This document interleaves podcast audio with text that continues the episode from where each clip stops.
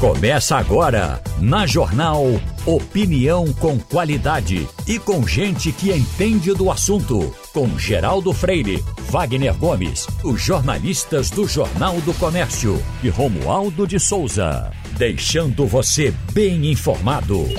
Passando a Limpo. Eita, Passando a Limpo está começando. A bancada tem Romualdo de Souza, tem a doutora Ingrid tem Maurício Randes. Vamos tratar de Brasília com Romualdo de Souza. As coisas estão se enquadrando, Romualdo? Você já está conseguindo dormir tranquilo? Geraldo, dormir tranquilo já dá para dormir. O problema é trabalhar tranquilo, que ainda não há todas as condições necessárias para se trabalhar. Só para você ter uma ideia, no térreo do Palácio do Planalto não tem sequer cadeiras e todo mundo que está trabalhando ali no comitê de imprensa, que tem pequena, o espaço é muito pequeno, é apenas para o pessoal já credenciado definitivo. Nem para esse pessoal tem cadeira. Então a maioria mesmo está trabalhando em pé ou fica sentado no chão. Não tem as vidraças laterais, o que também é, é um, um, problema, porque quando chove, chove dentro do Palácio do Planalto, e ainda tem uma situação desagradável. É que na parte lateral do Palácio do Planalto, virada para o norte da, do Distrito Federal, Geraldo, tem uma poça d'água muito grande, então se passar um carro de autoridade em alta velocidade, joga água dentro do comitê de imprensa. Mas são percalços, a gente nem reclama muito por isso. Reclama mais por falta de informações, ou as informações ainda não são totalmente aquelas é, organizadas. Eu diria o seguinte, Geraldo, ontem foi é, mais uma vez um momento em que a imprensa imprensa conseguiu entrar no Palácio eh, do Supremo Tribunal Federal. Até então, a ministra Rosa Weber não tinha autorizado a entrada de ninguém, a não ser os governadores e o presidente Lula na, na noite da terça-feira.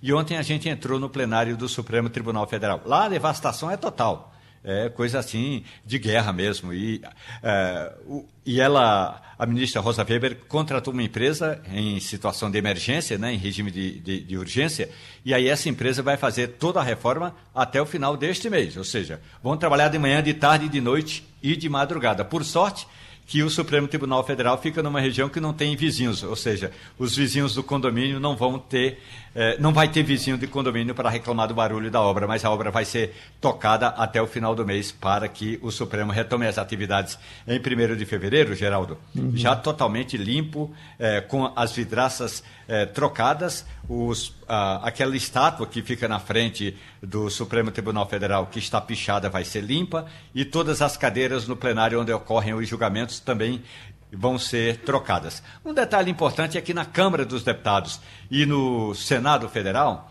é, apesar dos estragos, eles já conseguiram trocar todos os, vidros. Foi uma quantidade menor do que, por exemplo, no Palácio do Planalto, mas já trocaram todos os vidros. E agora é hora de acusações cada um dos lados aponta a responsabilidade para outro grupo, para, por exemplo, ontem eu estive com o chefe da segurança do Senado Federal. Vamos chamar de Polícia Legislativa, para o ouvinte entender. E aí, o chefe da Polícia Legislativa disse o seguinte: olha, quando a gente viu que a massa estava chegando, nós pedimos é, ajuda à Polícia Militar, porque é assim que deve ser. A Polícia Militar, segundo a Polícia Legislativa do Congresso Nacional, não atuou, não agiu e não teve como impedir, até porque a Polícia Legislativa, e aí vai uma crítica, não tem nenhuma estrutura para receber essa grande quantidade de gente que tenta invadir o, o Palácio do Congresso Nacional. E aí eu me refiro à Câmara e ao Senado Federal. Agora, Lá em cima, onde fica o gabinete do presidente da República, está tudo tranquilo. Não houve nenhum dano. O gabinete de Lula tem, é, é blindado, o gabinete do presidente da República é blindado. Agora é avaliar, do ponto de vista financeiro, quais são as perdas e do ponto de vista cultural, quais são os prejuízos. Ontem, a ministra da Cultura, Margarete Menezes, conversou com a imprensa e disse: Nós não temos números, temos pesares temos um sentimento profundo de muita perda, e aí mostrou, e a gente já tinha anunciado aqui na reportagem da Rádio Jornal, não é, Geraldo? Mostrou a quantidade de quadros, de obras de arte eh, danificadas, as partes ou algumas estátuas depredadas, e também uma outra questão muito importante. Segundo a ministra da Cultura, Margarete Menezes, essas perdas, eh, tanto no Palácio do Planalto como no Congresso Nacional e lá no Supremo Tribunal Federal, fazem parte eh, da estrutura toda do patrimônio tombado de Brasília, algumas vão ser restauradas. Outras vão fazer parte de um outro museu, como se fosse o Museu da Destruição do Badernaço de 8 de, dezembro, de, 8 de janeiro, Geraldo. Já que você falou do Ministério da Cultura, aproveitar é. perguntar aqui ao doutor Maurício Randes uma preocupação que eu li em um artigo, me parece que Folha de São Paulo, Estadão, uh, alguém preocupado com, voltamos a falar em 37 ministérios, uh, em dinheiro para os 37 ministérios, porque você pode criar um ministério e depois deixar ele para lá e, e cadê? Diz que não tem dinheiro para café. Rapaz, e, e, o cara, Geraldo, que assume. Quem assume um ministério desse, deputado? Que tipo de pressão? É com os deputados que ele pode conseguir as coisas? Pode, pode conseguir com emendas, né? Eu presenciei quando Raul Jugman era ministro da Defesa, não, era ministro da Defesa, da Defesa, e se criou no governo Temer um novo ministério, o Ministério da Segurança Nacional. Uhum. Tive com o ministro Raul Jugman, ele estava ali numa partezinha do Ministério da Justiça, umas três ou quatro salas, não tinha estrutura nenhuma. Então, quem vai assumir um ministério que está sendo criado ou recriado vai ter que esperar a tramitação de créditos suplementares que são remanejados do orçamento que estavam no ministério de onde saíram aqueles cargos. Então, eu diria que o ministro ou a ministra que assume uma pasta que está sendo criada vai sofrer. Porque, como tu está dizendo, Geraldo Freire, até o cafezinho vai ter dificuldade. Uhum. Uh, Romualdo, você, pelos ministérios novos que surgiram, uh, qual é, vai ter dinheiro aí? O, o da cultura, o, da cultura, o da cultura tem dinheiro, não tem, Romualdo?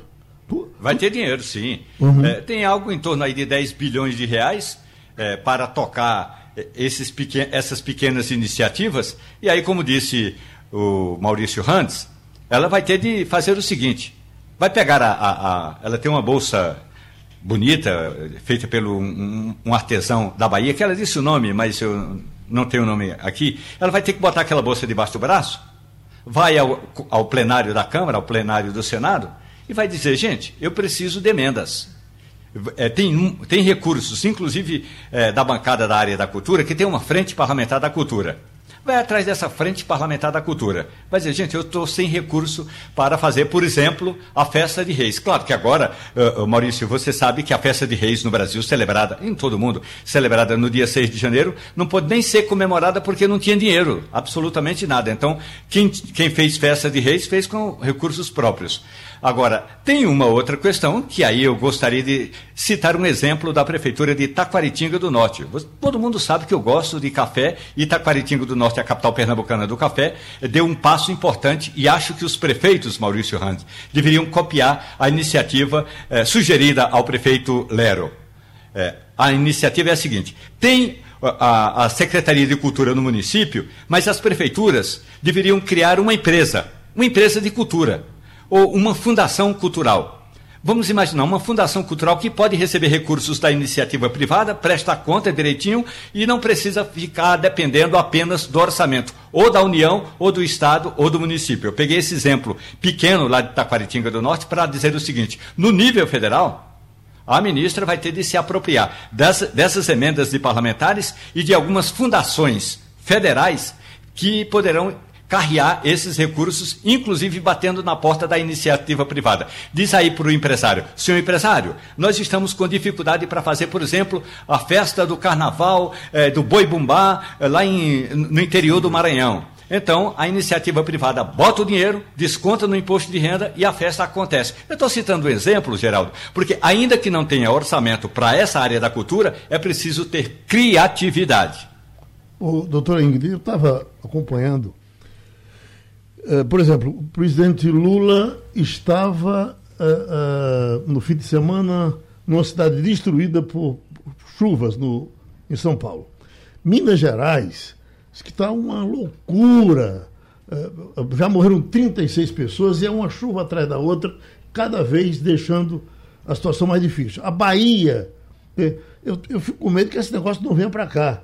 Porque quando veio para cá, a gente sabe como é que, como é que ficou e a gente não viu acontecer nada aqui de, de, de se criar estrutura para enfrentar essas coisas.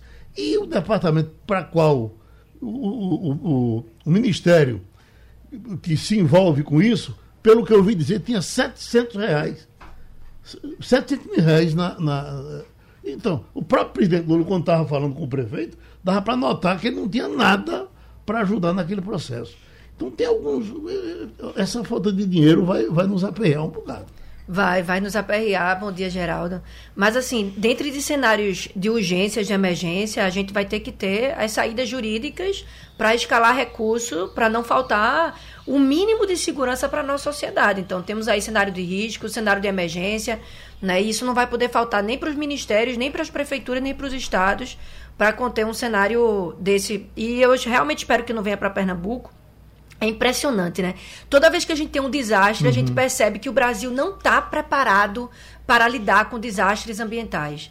Né? Seja com fatos da natureza, seja com grandes acidentes. A gente precisa ter um estudo realmente de risco né? para identificar como nossos estados, como Pernambuco, Minas, seja qual for, podem lidar com, com essas situações. Né? Todos os desastres ambientais né? seja através de chuvas, seja através de barragens que passam, a constatação que temos é que o Brasil não está preparado para lidar com isso. Quando a gente viu 27 governadores quase, mais ou menos isso juntos, a gente, por que não trocam as ideias aí e tal, em coisas tão fundamentais? Né? O, o presidente Lula disse que vai realmente querer resolver essa questão de moradia. Bom, ele já passou por lá, é a terceira vez que ele chega, e esse problema ainda é um problema muito sério. É, é, fica parecendo que ele nunca vai ser resolvido. Vamos ver como é que vai ser agora. É, a, a, a fila no, do SUS. Eu, essa semana, tive aqui um, debate com médicos. A gente, quando termina, a gente diz: Isso está perdido, ninguém resolve mais, não. A, ainda ontem, teve uma matéria aqui do Hospital Getúlio Vargas, de uma pessoa que estava lá, me parece que há sete dias, esperando um atendimento aí para o braço quebrado e não estava tendo, né? E aí procurou agora o novo governo, que vai, vai, vai precisa conversar sobre isso agora. Né? É, o, o, o doutor Álvaro estava dizendo aqui que para cirurgias de vesículo ele tem uma fila de, me parece que 3 mil pessoas na, na, uh, uh, no Hospital das Clínicas. É tão sério isso que a gente Geraldo, e aí o, o, a recomposição do orçamento do Ministério da Saúde vai ser uma das prioridades, né? Uhum. Eu vi já hoje, você no primeira página, logo cedo, já divulgou que a Haddad, sexta-feira, o ministro da Fazenda, vai anunciar um pacote de primeiras medidas e ele vai, fazer, é, ele vai fazer um equilíbrio no orçamento, porque o orçamento que foi aprovado foi aprovado é, com um, um rombo de mais de 230 bilhões, uhum. né? E ele vai conseguir, com desonerações tributárias, com corte de gastos e com receitas extraordinárias, ele vai editar um pacote em torno de 226 bilhões de reais. O que eu espero é que nessa reacomodação do orçamento que vai ser feita, que tenha o equilíbrio, mas que tenha a recomposição do orçamento, como você estava falando aí, do apoio que o governo federal tem que dar a, a uma, uma, enchente que acontece uhum. e desaloja as pessoas. O apoio que o Ministério da Saúde tem que dar às unidades hospitalares que estão com filas imensas acumuladas.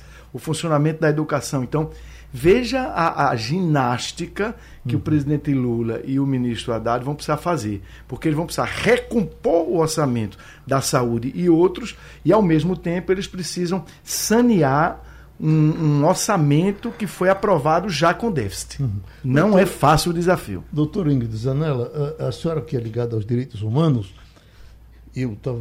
Com certeza. Justamente querendo a senhora para falar disso hoje aqui, porque a discussão ontem em Brasília virou a noite dessa multidão que está presa lá com os presos que foram quebrar uh, Brasília reclamando porque não estão sendo tratados com a, a, as, com as, não digo benesses, depois me diga a palavra certa, dos direitos humanos, quer dizer, não são benesses, com os direitos humanos. Isso. Eles estão sendo tratados a pão e água.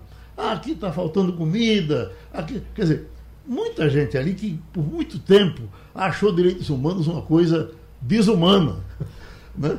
é, é, ninguém nunca, muita gente nunca ligou para isso. De repente, agora que está preso, diz: Bom, eu agora estou vendo como é que esses presos vivem. E não dava nem para comparar com o que a gente conhece aí dos presídios. Né? Então, que tipo de lição essa gente está recebendo para dizer: olha, cor da chita é diferente. Né? É, Geraldo, imagine se a gente tivesse, se o governo, né? tivesse determinado já que essas pessoas fossem relocadas em presídios, uhum. né? Como elas estariam se sentindo dentro de salas superlotadas, né? Isso sim seria a... quando ele jogava a, a, a, máquina em cima, a, câmera em cima, a gente via que era um, um ambiente não era lá em casa, mas era um ambiente bem melhor do que o que a gente está acostumado a ver por aí. Bem melhor do que os presídios. Todo uhum. mundo aparentava estar sentado. Eu vi alguns vídeos, inclusive, que as pessoas estavam cantando, né? Exatamente. Estavam lá uhum. cantando, louvando, não é? é... Então, veja, é, é, eu estou feliz que a gente tem novos adeptos à defesa dos direitos humanos, né? Porque os direitos humanos, num Estado democrático de direito, na nossa democracia, vai se aplicar a todo mundo. Uhum. Então, porque nós vivemos em um Estado democrático de direito, todos eles terão direito a advogado, a ampla defesa, ao devido processo legal, a identificar qualquer abuso, eles vão ter acesso a tudo isso por uma simples razão. Nós vivemos em um Estado democrático de direito e aqui é democracia. Se tivesse existido uma intervenção militar, uma ditadura, nada, de, nada disso uhum. seria garantido a eles. Então, é importante a gente lembrar que o direito se aplica a todo mundo.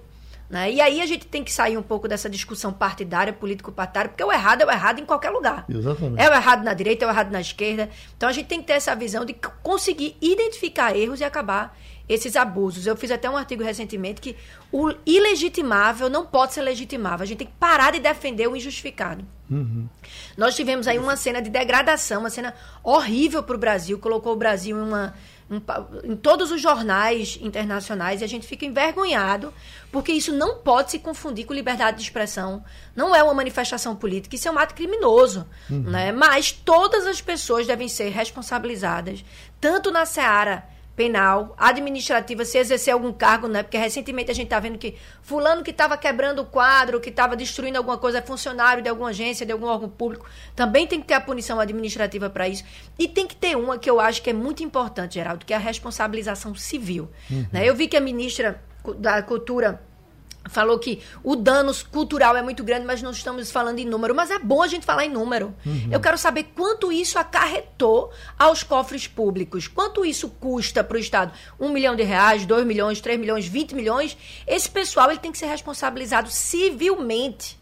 Tem que ser punido penalmente, mas tem que ser responsável, responsabilizado civilmente, arcar com os danos ao prejuízo. Porque não, a gente não pode mais aturar em um país como o nosso aquele ditado que o crime compensa. O crime não pode compensar e a sociedade hoje está pleiteando, né, precisa que isso dê um sinal para todos nós que cri os crimes todos aqueles que cometem atos criminosos deverão ser responsabilizados, inclusive civilmente. O nosso Código de Processo Civil traz aí a condenação penal, o dever, de, o, o, a obrigação de, de responder civilmente. Agora, o que eu posso dizer para todas as pessoas no nosso país é por vivermos em um Estado democrático de direito, todos terão acesso à justiça, devido processo legal, tem a nossa defensoria, que é super importante, vem fazendo um trabalho fenomenal no nosso país, no nosso estado de defensoria pública, que pode inclusive atuar nesses casos para quem não tenha condição de contratar um advogado. Ontem saiu,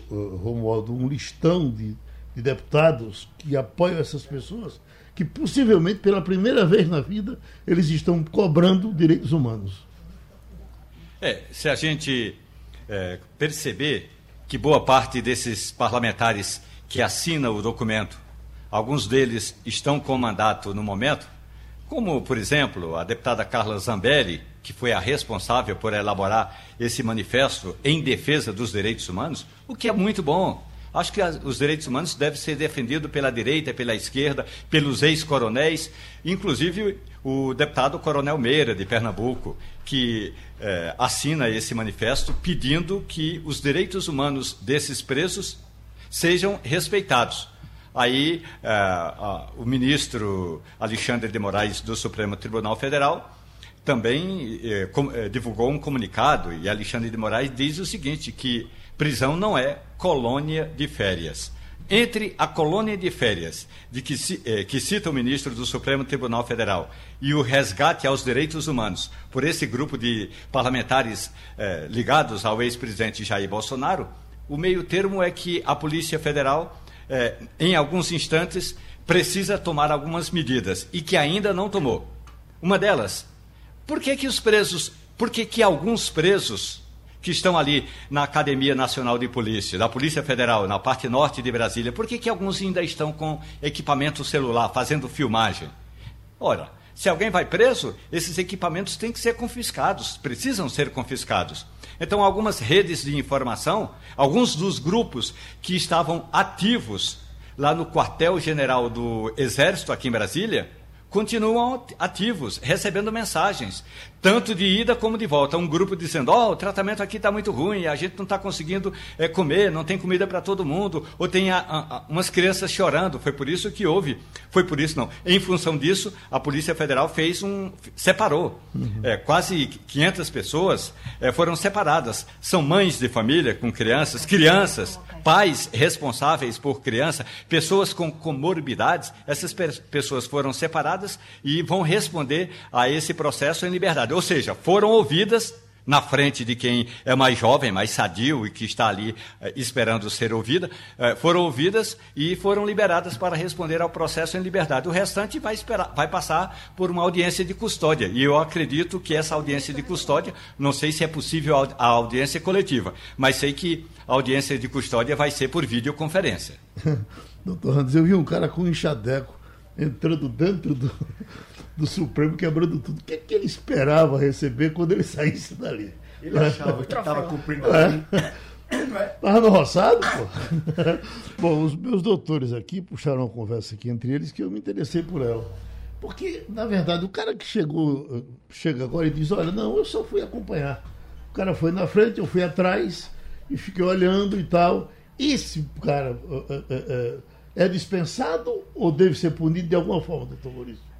Direito penal, a pessoa é, é, é, incorre nas penas do direito penal, né, Geraldo? Quando pratica a conduta que é definida no crime. Uhum. Então tá todo mundo falando aí. É terrorista, é manifestante. O que a pessoa cometeu, qualquer pessoa, a que quebrou o vidro do Supremo Tribunal Federal. E aquela que bateu palmas junto. Aquela que bateu palmas e subiu ali na, uhum. no telhado da Câmara. Todas essas estão incursas nas penas do artigo 359-M, 359-L, começando com 359-L, que foi a alteração no Código Penal que foi feita pela Lei 14.197, o ano, passado, o ano retrasado, em 2021, quando uhum. cancelou-se a Lei de Segurança Nacional, revogada, e a defesa das instituições democráticas veio para dentro do Código Penal. Então, tá lá, dos crimes contra as instituições democráticas. Todo mundo fala, ah, ele, ele é golpista. O que eu estou dizendo é mais precisamente. Ele incorreu, esse que participou, mesmo que não quebrou o vidro, ele incorreu no 359. O que é que diz? O ouvinte da Rádio Jornal do Passando a Limpo vai tirar a conclusão por si próprio. O que é que é a descrição desse tipo penal? Tentar, com emprego de violência ou grave ameaça, abolir o Estado democrático de direito, impedindo ou restringindo o exercício dos poderes constitucionais, pena, reclusão de 4 a 8 anos. Aí depois tem o 359M, que para não tomar muito tempo eu não vou ler, que é o de golpe de Estado, que é tentar depor o governo legitimamente constituído. A pergunta, Geraldo Freire. Ingrid, Romualdo, ouvintes da Rádio Jornal. Existe alguém que participou daqueles atos no domingo 8 de janeiro que não estava clamando uhum pela derrubada do governo eleito. Uhum. Existe alguém que estava clam que não estava clamando pelo fechamento dos três poderes da República, uhum. as instituições do Estado Democrático de Direito. Se a resposta é sim, o ouvinte da Rádio Jornal acaba de concluir que todos os que participaram daquele evento sabiam que aquele evento estava pedindo, um, a derrubada do governo, porque diziam que a, a eleição teria sido fraudada. Dois, o fechamento dos poderes. A ideia deles era ocupar os poderes indefinidamente, por um prazo indeterminado, para que os militares fizeram, fizessem um golpe. Então, se eles sabiam que estavam clamando por isso, eles não estavam ali fazendo um piquenique no Congresso Nacional. Uhum. Não estavam ali indo à frente do Congresso Nacional para manifestar que não gosta do governo eleito. Isso aí é um direito dele. Estava protegido pela liberdade constitucional da expressão de pensamento. Agora, como todos sabem, ninguém tem dúvida que aquele ato era para ocupar e evitar o funcionamento dos poderes e para chamar os militares para depor o governo eleito, eles estão incursos nessas penas do 359L, do 359M e uma mais, a do artigo 286 do Código Penal, que é incitar publicamente a prática de crime. E aí a, a pena é menor, é detenção de três a seis meses. Com o agravante do parágrafo único, que diz: incorre na mesma pena quem cita publicamente animosidade entre as Forças Armadas ou delas contra os poderes constitucionais, as instituições civis ou a sociedade. Quando alguém foi e subiu no Congresso Nacional, ainda que não tenha entrado no Salão Verde, e pediu que as Forças Armadas dessem um golpe, impedisse o funcionamento das instituições, dos outros poderes constitucionais, inclusive do judiciário, estava incitando, então estava em curso também no artigo 286. Ou seja, cada manifestante, ocupante de cargo público, des, é, desempregado, setor privado, parlamentar, parlamentar, por menos, ele pode ser caçado, porque ele quebra decoro. Quando um parlamentar comete um crime, é evidente que ele quebrou o decoro. Então, a parlamentar ou o parlamentar que participou da manifestação, repito, mesmo que não tenha quebrado o vidro, mesmo que depois venha dizer, ah, eu não gosto de depredação, mas participou de um ato que tinha a finalidade de atentar contra o funcionamento do, das instituições. E, portanto, um ato que incorria nesses três artigos que eu falei, 359L, 359M e 286 do Código Penal. Doutor Ingrid, e aquele que eu vi muito, um cara com um, uma mão ele segurava o celular, no outro ele empurrava alguma coisa. É, é um tipo réu confesso? É, essa prova vale? É impressionante isso, né, Geraldo? Eu acho que foi a primeira vez, uma das únicas vezes no, na história que as pessoas cometeram crimes, filmaram e elas próprias postaram. Uhum. Eu acho que isso é um completo desrespeito, né, com, com o país, com a pátria. Que situação nós chegamos, né? Que situação nós chegamos? A pessoa comete um crime, filma, todo mundo orgulhoso de estar ali, uhum. quebrando Brasília, depredando patrimônio público, pedindo o fim da democracia, a intervenção militar. Eles filmaram e colocaram na. na... Já estão apagando, né? Uhum. Mas é preciso que haja perícia, que sejam acionadas as plataformas, né, os Com provedores, para que isso seja, seja levado aos autos, porque Agora, eles Geraldo, estão apagando, né, Romualdo? Não é, Ingrid? Tem muita gente benevolente também. E é uma brincadeira, mas eu vou citar o que aconteceu no comitê de imprensa do Palácio do Planalto um grupo tentou quebrar o vidro, como o vidro era muito resistente, eles colocaram um cobertor no buraco que foi formado e entraram no comitê de imprensa. Em cima da mesa da Rádio Jornal, eu deixo um tripé que eu uso para fazer as minhas filmagens lá no Palácio do Planalto. Só que não tem aquele suporte para colocar o celular, porque eu tenho vários tripés e eu, não, eu só tenho um suporte. Quando eu cheguei ontem para trabalhar, é, o tripé não estava em cima da mesa, estava do lado de fora do Palácio do Planalto. Ou seja, alguém foi lá, pegou o tripé da Radional, colocou do lado de fora e aí fez o seguinte: como fez algumas filmagens, por alguma razão, tinha colocado um suporte para colocar o celular. Deixou o suporte para mim. Claro que eu devolvi ao Gabinete de Segurança Institucional, até porque houve um dano ao patrimônio privado da Rádio Jornal, porque a minha cafeteira foi quebrada. Mas os caras entraram usando um cobertor para não se furar nos vidros que eles quebraram e entraram no comitê de imprensa. Então já estavam de caso pensado. Porque se você leva o cobertor, você está querendo ou dormir lá, ou dormir lá muito tempo, ocupar, e aí cometer ocupar, o crime, ocupar, né? ou usar também como ferramenta para não se cortar. Outra vez a gente tem a participação aqui no Passando a Limpo, do jornalista Marcelo Reck, que é presidente executivo da Associação Nacional dos Jornais. Ele publicou um artigo eh, pedindo uh, uh, um, um, pacto uh, contra a desinformação. Esse, isso foi publicado, inclusive, aqui no Jornal do Comércio. Eu, até agora há pouco estava com ele aqui na mão, mas no meio de tanto papel, eu não estou encontrando para passar para os meus amigos aqui. Eu queria, por gentileza, que o senhor fizesse um resumo desse, desse documento e, e quais as consequências que o senhor espera dele. Bom, bom dia, bom dia aos ouvintes da Rádio Jornal, bom dia, Geraldo, bom dia, Romualdo, Ingrid.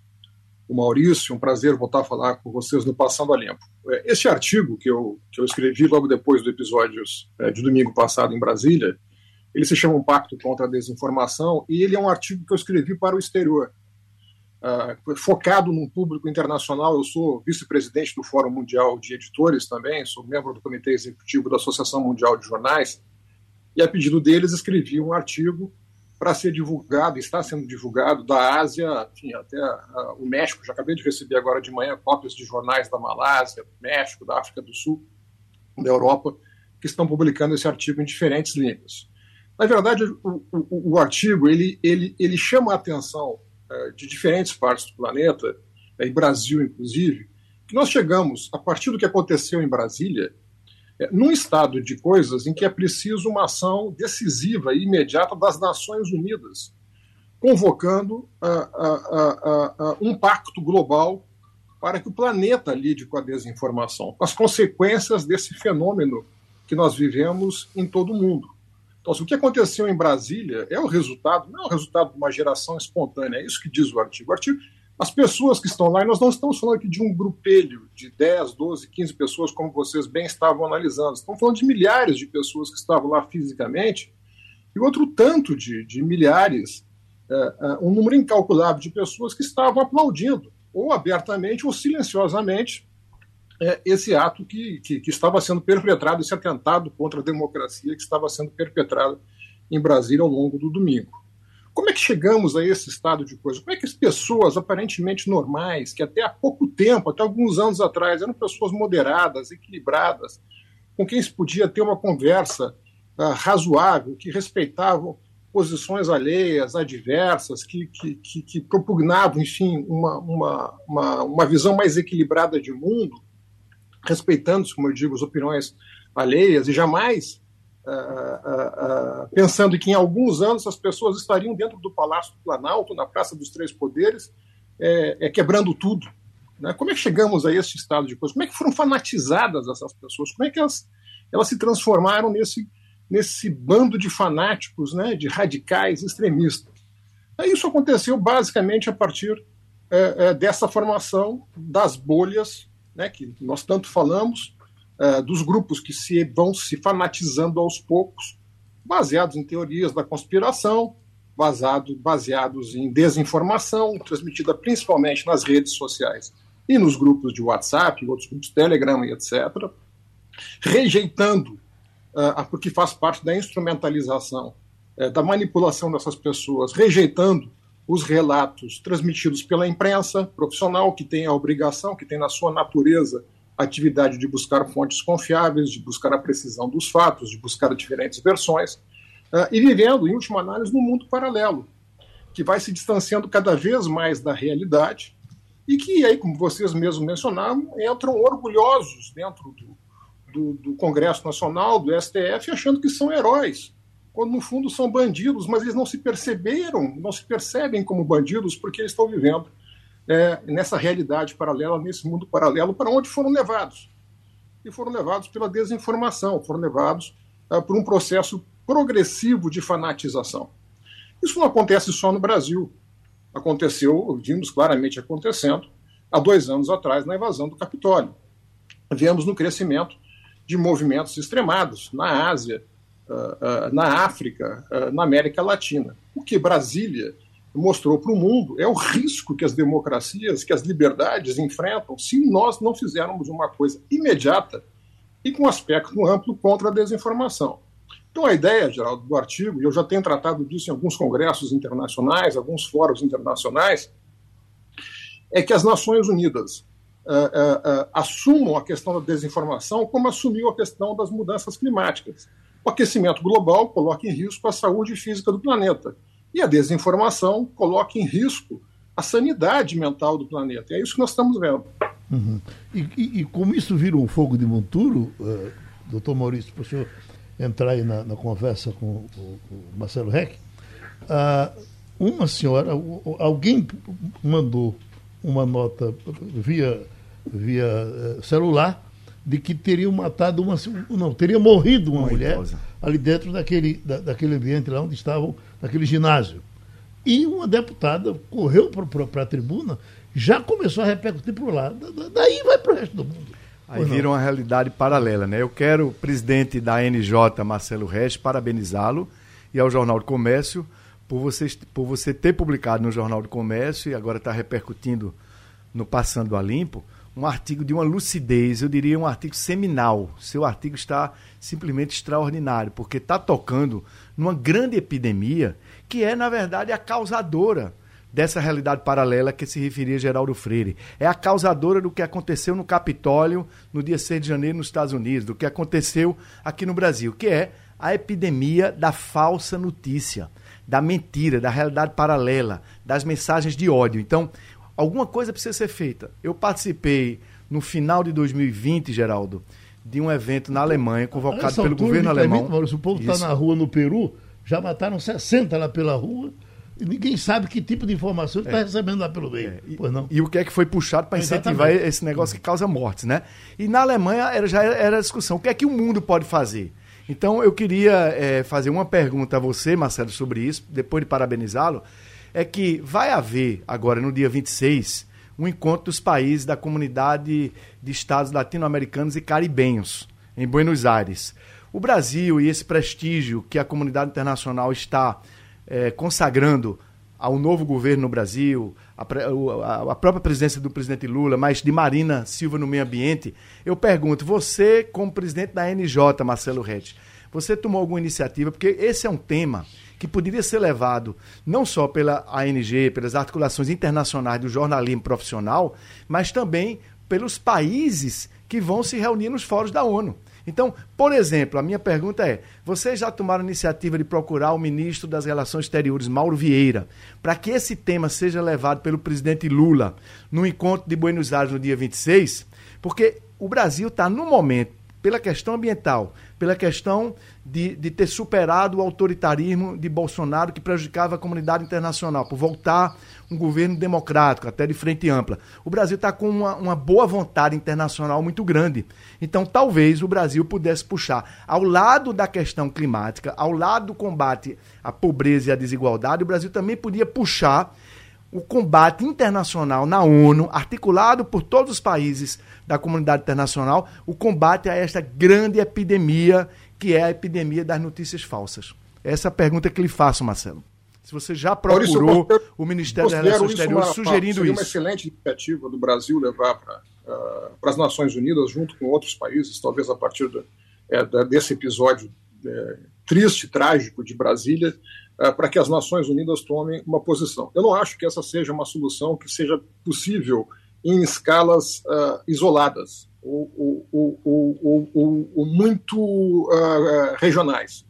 Porque, é, de uma forma geral, a solução para a desinformação, embora ninguém tenha uma fórmula, uma equação exata, olha, estala os dedos e a desinformação vai desaparecer, a melhor solução não é o controle de conteúdos, não é a ameaças à, à liberdade de expressão, não é, e muito menos a, a, censura, e a censura prévia, que tá, inclusive são, são, são instrumentos uh, uh, de ditaduras, de autocracias e não constitucionais. A solução é, é, é o ganho de terreno pela verdade.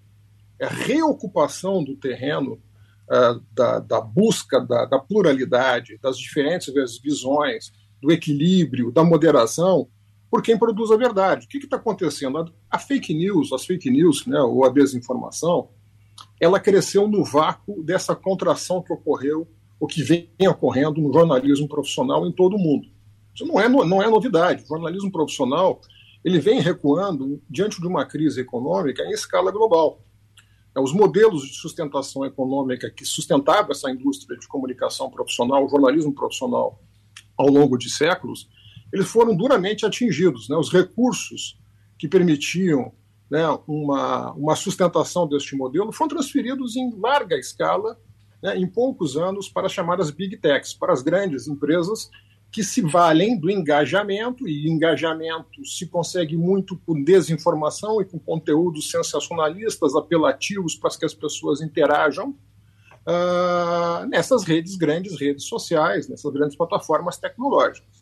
Então, a solução uh, em escala mundial é nós sentarmos né, as plataformas tecnológicas e os representantes do jornalismo profissional para que se reequilibre esse ecossistema. Porque o, que está acontecendo é uma desestabilização uh, mundial, uh, com riscos potencialmente catastróficos, até de confrontos nucleares, como nós estamos vendo aí com a invasão da Rússia na Ucrânia, porque há um, há um recuo da verdade. A verdade vem retrocedendo e cedendo lugar à desinformação transmitida pelas plataformas, pelas redes sociais. E por mais que as plataformas é, tenham esforço, façam esforços individuais, elas não estão conseguindo conter essa desinformação. Nós vimos o que aconteceu na pandemia. Né? É, é, 30% dos adultos americanos é, não se vacinaram. E grande parte deles não se vacinou porque imaginava que o governo ia implantar um chip para controlá-los.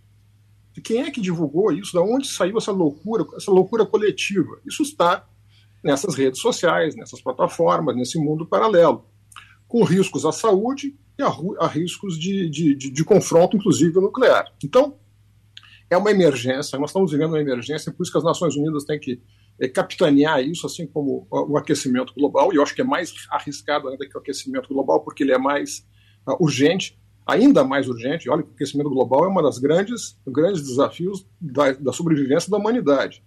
Uh, mas é o que aconteceu em Brasília, o que aconteceu no Capitólio, o que acontece na Ucrânia, é resultado de narrativas que se impõem sobre a verdade. E essa verdade ela precisa ser restabelecida em escala mundial, sob a ameaça de nós não termos mais democracias, não termos uma liberdade, vivermos um processo de desestabilização uh, permanente, com fundas consequências para a história da humanidade. E isto uh, uh, eu considero que deve ser feito de forma autorregulada. Eu acho muito perigoso quando governos se arvoram de definir o que é verdade e o que não é verdade. É, geralmente, é, autocracias, uhum. uh, tem algumas autocracias, como o caso da Índia, uh, e, e, no governo anterior da Malásia, não o atual, o anterior, uh, eles, a Turquia, eles acabam querendo impor uh, decretos ou portarias ou legislações autocráticas em que definem o que, pode ou não pode ser divulgado. E isso é muito perigoso quando vem do executivo, que por natureza é um ente parcial. A gente agradece outra vez a passagem aqui pelo Passando a Limpo do jornalista Marcelo Reck, presidente executivo da Associação Nacional dos Jornais.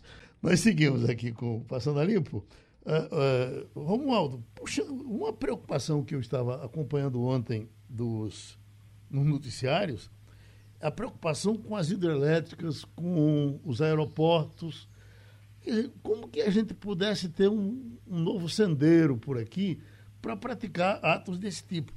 E eles apresentam, certamente vocês devem ter visto filmes onde entraram com um, um desses, desses, desses carros que quebram as coisas, é, tipo, é, que limpa a rua, entraram com um carro desse em cima das antenas e quebraram, derrubaram diversas antenas, correndo o risco de deixar grande parte do país sem energia, Romualdo. É, essa informação também junta-se a uma outra informação, essa muito mais é, preocupante. A ANEL Agência Nacional de Energia Elétrica, divulgou ontem à tarde um comunicado lá no gabinete de imprensa que torres de, alta, de transmissão de energia eh, estariam sendo derrubadas no Paraná e em Rondônia. E a agência chama isso de sabotagem e vandalismo. E, claro, como se trata, nesse caso, de um crime federal, a presença da Polícia Federal foi foi pedida imediatamente e agentes da Polícia Federal viajaram para os, os estados do Paraná e Rondônia. Quer dizer, é, saíram é, das suas bases e foram acompanhar essas denúncias formuladas pela ANEL. O material que a gente recebeu, Geraldo, é algo preocupante. A agência comunica ao operador nacional do sistema porque é o operador que transmite aquela energia que vem lá da geradora. Então, o, ONS já fica preparado. Ó, há um risco de que alguma energia elétrica seja cortada em determinadas regiões. Uma delas, lá em Rondônia, é na região de Ariquemes.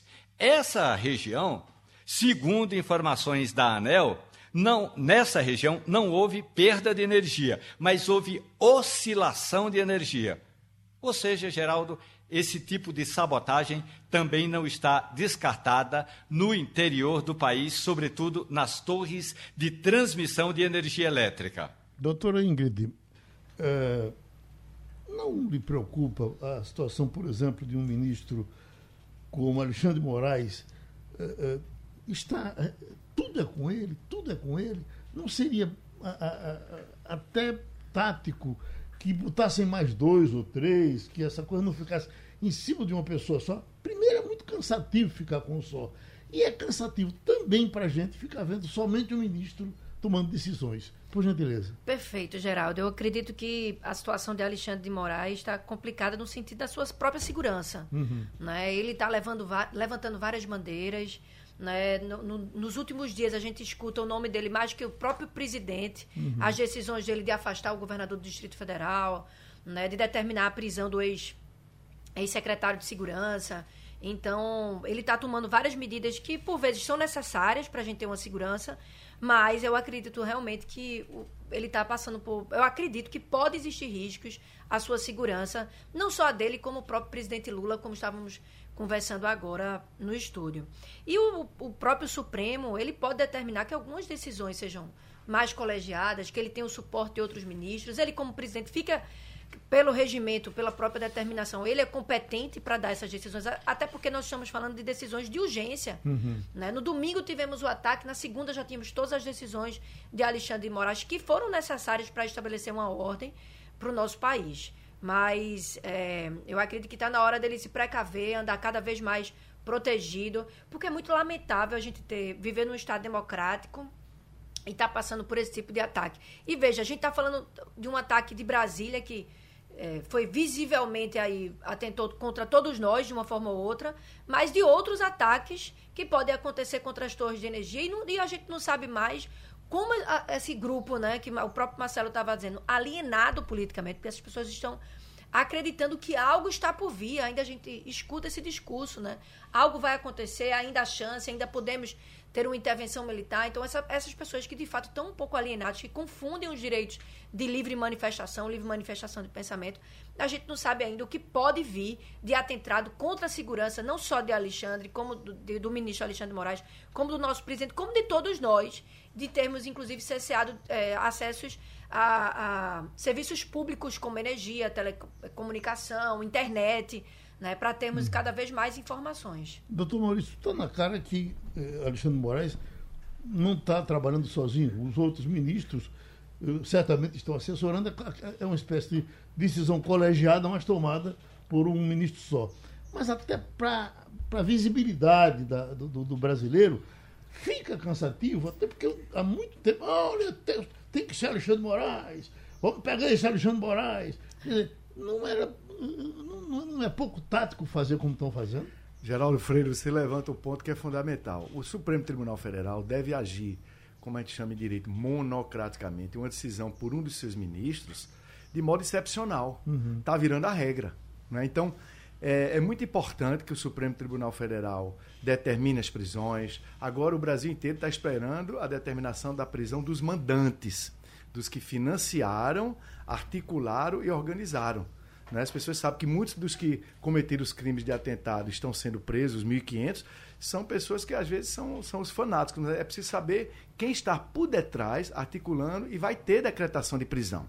Então você toca no ponto, Geraldo Freire, que é fundamental. Está na hora de a colegialidade, o conjunto dos 11 ministros do Supremo é, no mínimo, examinar de imediato a decisão que for tomada individualmente pelo ministro Alexandre de Moraes. Por quê? Porque nós queremos que o Poder Judiciário faça o controle da constitucionalidade e puna todo mundo que respeitou a lei e a Constituição, mas queremos que o Supremo Tribunal faça o obedecendo ele também os procedimentos legais. O procedimento legal é muito importante para a preservação da democracia.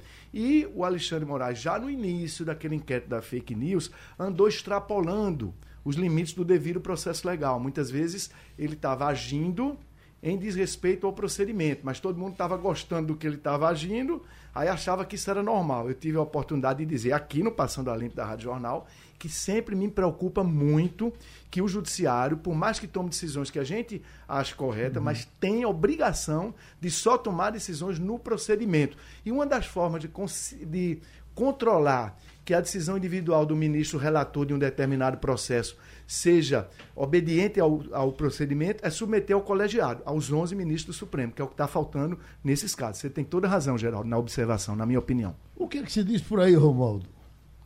Alexandre de Moraes, ele não trabalha sozinho, ele tem uma equipe de assessores do quadro do Supremo Tribunal Federal e de juízes convocados.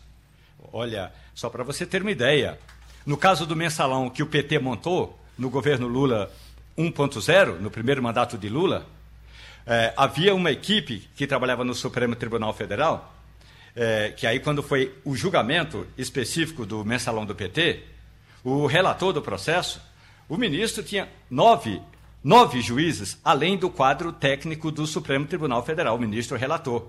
Então, é, é, Geraldo, é possível dizer o seguinte: hoje, Alexandre de Moraes, há quem diga, do ponto de vista jurídico, que ele está com superpoderes e isso começou errado lá no princípio, quando o então presidente do Supremo Tribunal Federal, Dias Toffoli, é, deu a Alexandre de Moraes esse superpoder. Isso é um fato que está lá no passado. No presente, Alexandre de Moraes não tem que esperar ninguém. Ele tem que tomar decisão porque o processo está nas mãos dele, ainda que ele não esteja de plantão. Toma a decisão e aí, quando houver a, a, o início dos trabalhos legislativos, desculpe, início dos trabalhos judiciários em 1 de fevereiro, aí ele leva o, os diferentes assuntos para o plenário. Ele diz, ele comunica à ministra Rosa Weber: Ó, oh, presidente, eu estou com esse, esse, esse processo pronto para ser julgado, mas as decisões eh, tomadas por ele estão valendo até a reunião do plenário. Eu estou lendo aqui, Romualdo, do telão, PMs entram em alerta com medo de novas, uh, novas detenções? É? Com medo? É. Ah, sim. Novas detenções em Brasília. Então, como é que está o clima em Brasília com esse negócio de polícia prender polícia? É, na verdade é o seguinte, quem prendeu o ex-comandante da Polícia Militar do Distrito Federal foi a Polícia Federal, ou seja, a Polícia Federal vai lá com a ordem do Supremo Tribunal Federal e diz ao coronel, coronel, o senhor está preso. Aí o coronel lê lá o mandado de prisão e aí, na verdade, o mandato de prisão, e aí diz, então deixa eu botar minha, meu pijama. E aí o coronel foi preso. E nós estamos nos referindo ao coronel Fábio Augusto Vieira. Ele que comandava a operação eh, da Polícia Federal eh, nesse ato do domingo passado. A decisão do ministro Alexandre de Moraes de afastar, de, de prender, melhor dizendo, de prender Fábio Augusto eh, Vieira foi justamente levando em consideração que o, o, o coronel não agiu ou não montou um esquema de segurança apropriado para receber aquela manifestação do domingo, mesmo conforme a reportagem da Rádio Jornal já alertou aqui. Maurício Randes, a ANTT, Agência Nacional de Transporte Terrestre, informou a BIM, ó, oh, está acontecendo alguma coisa estranha. Estão alugando muitos ônibus para irem a Brasília. A BIM comunicou, passou a informação adiante. Então, tanto o governo do Distrito Federal, ou seja, o coronel Fábio Augusto Vieira, como o secretário de Segurança Pública, que agora deve ser preso quando retornar a Brasília, Anderson Torres, como o gabinete de segurança institucional no Palácio do Planalto. Essa gente sabia. E, e essa gente não tomou providência. Até agora, tem a prisão do coronel Fábio Augusto, e aí, Geraldo, está havendo eh, uma certa inquietação nos quartéis há um receio de que os atuais comandantes façam corpo mole, a chamada operação padrão, o que, é, o que seria muito preocupante, mas há um receio de que outros uh, oficiais subordinados ao coronel Fábio Augusto não tomaram as devidas medidas. Agora, eu gostaria de lembrar que essa história aí, Maurício Randes, você que é um constitucionalista, essa história de um ministro numa Suprema Corte ter superpoderes para tomar decisão sozinho, isso é coisa com todo respeito à jabuticaba, de que não gosto, é uma fruta de que não gosto, é uma coisa típica do Brasil, viu? É uma coisa típica do judiciário brasileiro. Oi? Você tem toda a razão. E o erro inicial foi que o então presidente do Supremo Houve Dias um que tudo era Gilmar Mendes, na é verdade. para soltar Gilmar Mendes. Gilmar tá quieto, né, Geraldo? Gilmar tá quieto, né? Exato. Tá tô, tô surpreso com ele, que ele gosta. Mas o erro foi. Ele lá... chorou ontem quando chegou no tribunal. Eu vi a cena. Quando viu, né? tudo quebrado, ele. Uh... É, ele, é, ele, ele não está com aquele protagonismo que ele Exato. sempre teve, né? Mas teve o erro lá que violou o regimento interno. Quando abriu o inquérito fake news, é, é, Dias Toff, na presidência, nomeou Alexandre Moraes sem sorteio. Ele escolheu e não pode. O regimento interno manda fazer o sorteio, sorteio. para designar o relator. Depois ele, ele considerou o negócio de fake news como se fosse dentro do Supremo. Então ele mesmo iniciou, tinha que pedir ao procurador-geral. Então houve erros de procedimento desde o início. Só que agora não, agora tem ações, né, tem prisões que são levadas ao ministro e no recesso é, vai para o relator. O que eu acho é que a gravidade do momento nacional é tamanha que o Congresso, do jeito que o Congresso, o Congresso Nacional se reuniu, o Poder Judiciário devia parar de estar em férias. Isso não é hora de estar em férias, não. Uhum. Doutor Ingrid, e o ministro Zé Múcio brinca o carnaval como, como ministro? Veja, muito se fala sobre isso, mas eu acredito que não está na nossa, nossa condição tá de conjecturar, assim, não. não. É, eu acho que não tem nada definido ainda, não. Não. Mas vamos, vamos esperar, né, Geraldo? Uhum. O que, que, você acha, Maurício? Eu estou recebendo aqui um pedido, carnaval. Ingrid, Oi. e acho que você pode me ajudar.